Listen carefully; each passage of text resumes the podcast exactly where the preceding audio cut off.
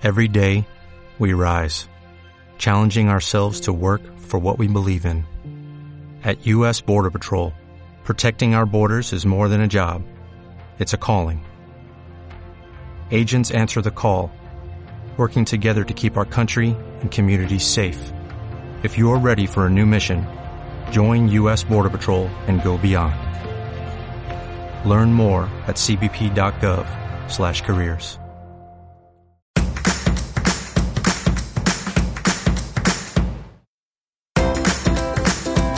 Muy buenos días y bienvenidos a Aprendiz de Diabetes, un podcast donde hablaremos de nuestras experiencias e inquietudes respecto a diabetes tipo 1, porque nuestra intención es darle voz a la diabetes. Yo soy María Llanos, la jefa, y eres José Manuel, mi papá. Hoy es martes 8 de mayo y da comienzo el capítulo número 28 de Aprendiz de Diabetes.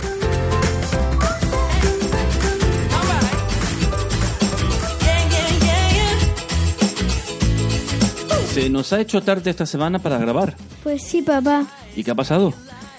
Es que he estado muy liada y no he podido grabar. Bueno, es que últimamente estás muy ocupada. Venga, empecemos. ¿Sabes a quién le vamos a dedicar el programa de hoy? Pues esta semana sí lo sé. A todas las mamás del mundo, pero en especial a mami. Pues sí, con un poquito de retraso, pero eh, el episodio de esta semana va dedicado a todas las mamás.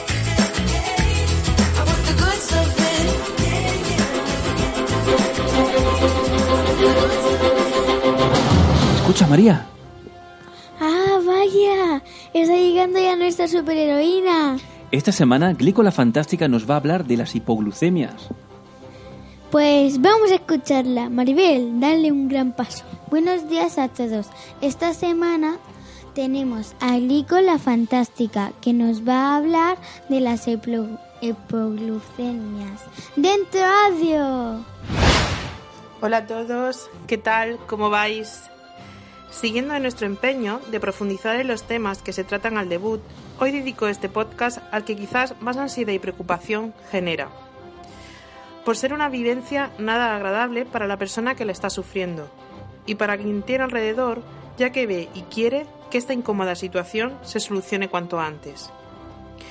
Se considera hipoglucemia cuando la, la glucosa en sangre disminuye por debajo de 70 miligramos de cilitro.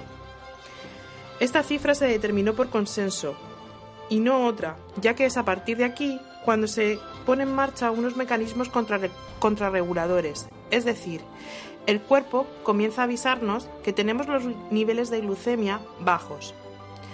Aunque también es verdad que personas que tienen mal control metabólico y están acostumbradas a cifras de glucemia más altas pueden notar los síntomas con cifras más altas de 70. Es en este momento cuando deberíamos darnos cuenta de que algo no va bien. Esto es fácil de decir, pero las primeras veces, hasta que no reconoces los síntomas, cuesta verlos. Y si ya hablábamos de niños y bebés, más difícil todavía, ya que si estos son más grandes, nos van a decir que no se encuentran bien. Pero si son bebés o muy pequeños, son los cuidadores los que deben de reconocer los síntomas de la hipoglucemia en ellos. ¿Cuáles son los síntomas de la hipoglucemia? Podemos diferenciar dos tipos de síntomas. Los denominados síntomas adrenérgicos son los primeros en aparecer, es decir, el cuerpo intenta avisar de que algo no va bien y pone en marcha las hormonas contrarreguladoras, hormonas que se oponen a la acción de la insulina, para así intentar elevar la glucemia. Estos pueden aparecer todos o solo algunos, y ellos y podemos encontrar la palidez, el sudor frío, hambre, temblor, palpitaciones, ansiedad, irritabilidad. Si la hipoglucemia continúa sin resolverse, comienza, a haber una afectación cerebral por falta de glucosa.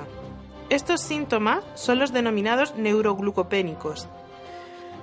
Confusión, mareo, debilidad, visión borrosa, sensación de frío o de calor, marcha inestable, incluso llegar a la pérdida de conciencia y a las convulsiones.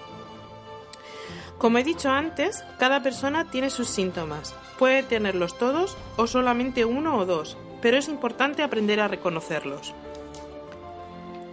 ¿Cuáles son las causas de la hipoglucemia? La hipo- las hipoglucemias pueden aparecer por muchas causas.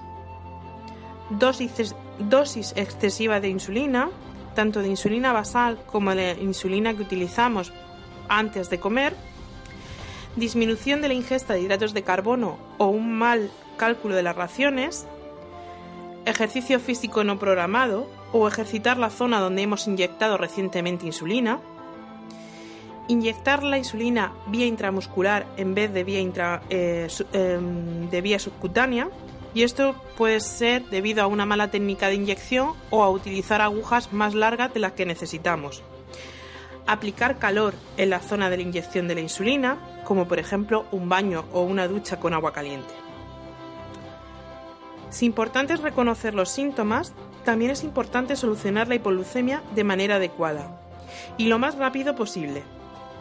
Si comenzamos a notar los síntomas, lo primero que debemos realizar es una glucemia capilar para confirmar que estamos por debajo de 70 miligramos de cilitro.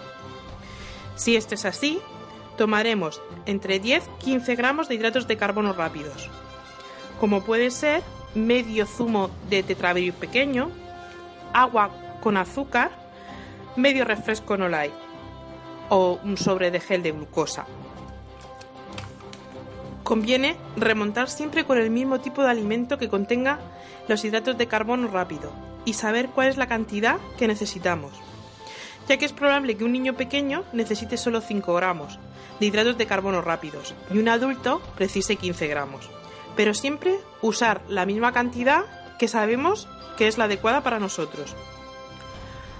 Cuando hablamos de hidratos de carbono rápidos, es que necesitamos azúcares de absorción rápida para recuperar la glucemia. Y así que no me vale ningún, mm, cualquier tipo de alimento, como por ejemplo la bollería o, o un batido, porque estos tienen grasas y proteínas, aparte de hidratos de carbono, que lo que van a hacer es enlentecer la absorción de los hidratos de carbono rápidos que a mí me conviene en este momento, y luego habrá un rebote posterior cuando éste se haya absorbido. Así que centrándonos otra vez, una vez confirmada la hipoglucemia, tomamos hidratos de carbono de absorción rápida y esperamos 15 minutos, pero 15 minutos de reloj para realizar una nueva glucemia y comprobar que hemos elevado la glucosa en sangre por encima de 70 miligramos de cilitro. Si esto es así, ahora toca los hidratos de comer. Si esto es así, ahora toca comer los hidratos de, carbono de absorción lenta con una ración es suficiente, que nos va a ayudar a mantener las cifras de glucemia y no repetirse la hipo en horas posteriores. Y también a evitar la expulsión glucémica si por haber tomado más hidratos de carbono rápidos de los que debíamos.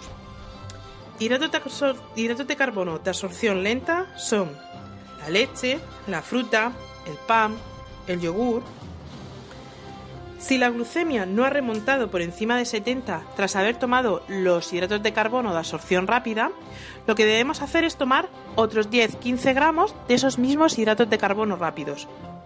Y esperar otros 15 minutos, pero otros 15 minutos de reloj. Y comprobar si hemos remontado. Si esto es así, tomaremos los hidratos de carbono de absorción lenta. Y hasta aquí dejamos el tema de la hipoglucemia para continuar en el siguiente podcast, donde hablaremos de la hipoglucemia grave, del uso del glucagón y algunas notas más sobre la hipoglucemia. Un beso a todos, os deseo una maravillosa semana y hasta luego. Pues me ha encantado lo que, lo que he escuchado. ¿Y a ti, papá? Me ha parecido muy interesante. Muchas gracias, Glico. Yo quiero escuchar el próximo episodio. Pues te toca esperar dos semanas, cariño. Venga, María, sigamos. Esta semana vamos a conocer a Coral Ortega, también conocida en Instagram por Type One Extreme. Pues vamos a escuchar a Coral. Maribel, dale un paso. ¡Dentro audio! Hola, soy Coral Ortega de Type One Extreme y os voy a contar mi historia con la diabetes. En el 2003, después de un tiempo con poliurias, bajada de peso y cansancio excesivo, me diagnosticaron diabetes tipo 1. La verdad que fue un golpe muy duro, porque nadie de mi familia tenía diabetes y yo no sabía nada sobre la enfermedad. Siempre me había gustado hacer deporte y tras el diagnóstico, los primeros médicos que visité me acotaban la actividad deportiva al extremo. Acepté a regañadientes esas indicaciones, limitándome a ir al gimnasio, caminar y poco más. Pero la verdad que con 21 años el cuerpo me pedía más caña y me frustraba un poco aceptar que todo el deporte que estaría en mi vida se reduciría a un mantenimiento de la salud. Uno de esos escollos que me encontré fue la falta de apoyo médico eh, para todo el deporte que se salga de los renglones establecidos. Dado que la situación de no hacer lo que me gustaba me atormentaba bastante, empecé a correr, inicialmente en asfalto, luego por montaña. Iba pasando el tiempo y empecé con la escalada deportiva, Después seguí con el alpinismo, la escalada clásica y posteriormente el hielo. Di un paso más y me fui a vivir cerca de la montaña, mi gran pasión. Comencé a formarme como técnico deportivo en montaña, profesión a la cual me dedico y sigo formándome. En este proceso encontré a dos personas clave. A mi endocrina, la doctora Concepción Sanabria, y a mi educadora de diabetes, Mercedes Galindo, del Hospital, Clínico de Madrid. Ellas me han dado todo el apoyo y la llave para que mi actividad física se potenciase sin descuidar la diabetes. Un punto muy importante en esta mejora fue y es mi DT3, Alex, que apoyó y potenció mi actividad física en todo momento. Comenzaron a surgir pequeños retos en la montaña que cada vez eran mayores Fui conociendo mi cuerpo y la diabetes en ambientes y exigencias desconocidos y con alegrías y pues con sinsabores también. Alex y yo decidimos dar más visibilidad a la diabetes en la montaña. De ahí salió la motivación de crear Type 1 Extreme. Buscábamos canalizar mis proyectos y anhelos, pero lo principal es dar a conocer al público en general las posibilidades que tenemos las personas con diabetes para hacer montaña uno de los grandes objetivos de este 2018 va a ser intentar cumplir un sueño, la travesía de los 4000 al Mont Blanc. Esta es una actividad muy completa y exigente, íntegramente se desarrolla por terreno glaciar, escalando rimallas, palas de hielo, crestas y en todo momento encordados. Llevo unos años preparándome para dar el salto en alpinismo en Alpes no solo preparándome en lo técnico, sino en adaptar un buen control de la diabetes a actividades en las cuales no siempre tienes el tiempo o las condiciones para medirte el azúcar o para pararte a mirar una glucemia, dado que hay zonas con gran exposición a los, desprendimientos de hielo o donde una caída pues es fatal. Es esencial que lleve una alimentación preventiva y una anticipación para realizar las paradas en terreno seguro, la travesía se desarrolla casi íntegramente por encima de los 4.000 metros, haciendo techo en los famosos 4.810 metros del Mont Blanc. Las actividades superan ampliamente las 12 horas con una exigencia física importante, sin perder de vista el freno que supone la altitud y la falta de oxígeno. Todo ello probablemente y casi seguro descompense mi fisiología pero será una valiosa fuente de datos que compartiremos en un documental y publicaciones de redes sociales, que no solo abarcará la actividad, sino los meses previos. Las dudas y la incertidumbre sobre cómo se comportará mi diabetes ahí arriba son parte de este fascinante reto, pero una cosa es segura, con responsabilidad y entrenamiento. Debemos, debemos por lo menos, eh, como mínimo, intentarlo el mensaje que os quiero transmitir es que teniendo diabetes, sea cual sea tu objetivo, comiences ese camino. Y ese camino se comienza con un primer paso. Desde aquí, sobre todo, quiero dar las gracias al equipo de Aprendiz de Diabetes por dejar contar mi historia. Y nada, os mando un abrazo a todos grandísimo. Chao. ¡Guau! ¡Qué pasada! Con lo que a mí me gusta ir al campo. ¡Qué suerte poder trabajar en la montaña! ya ves, María. Eh, ¿Te queda claro que aún teniendo diabetes se puede conseguir lo que te propongas? Ah, sí, ya veo. Papá. pues vamos a seguir después de agradecer a Coral que nos haya enviado su historia con la diabetes. Te enviamos desde aquí un fuerte abrazo. Sí, sí, un fuerte abrazo. A ver si papá A ver, papá, si algún día me llevas tú a la montaña, porfa. Yo Bueno, quiero ir. Pues ya iremos. Bueno, María, pues ya hemos terminado por hoy. Maribel, te toca hacer el programa. Hola otra vez. Podéis enviarnos un mail con vuestros comentarios y sugerencias a info@aprendiztediabetes.es. ¿Y algo más? Sí, papá, quiero dar las gracias a todos por escucharnos y pedirles que nos sigan en Facebook y, y pedirles que nos sigan en Facebook, Instagram y Twitter. Y no os olvidéis de escuchar nuestros dos nuevos programas, La enfermería de Sacarino y La dieta del espejo. Hasta la semana que viene. Gracias por escucharnos y recuerda, demos voz a la diabetes.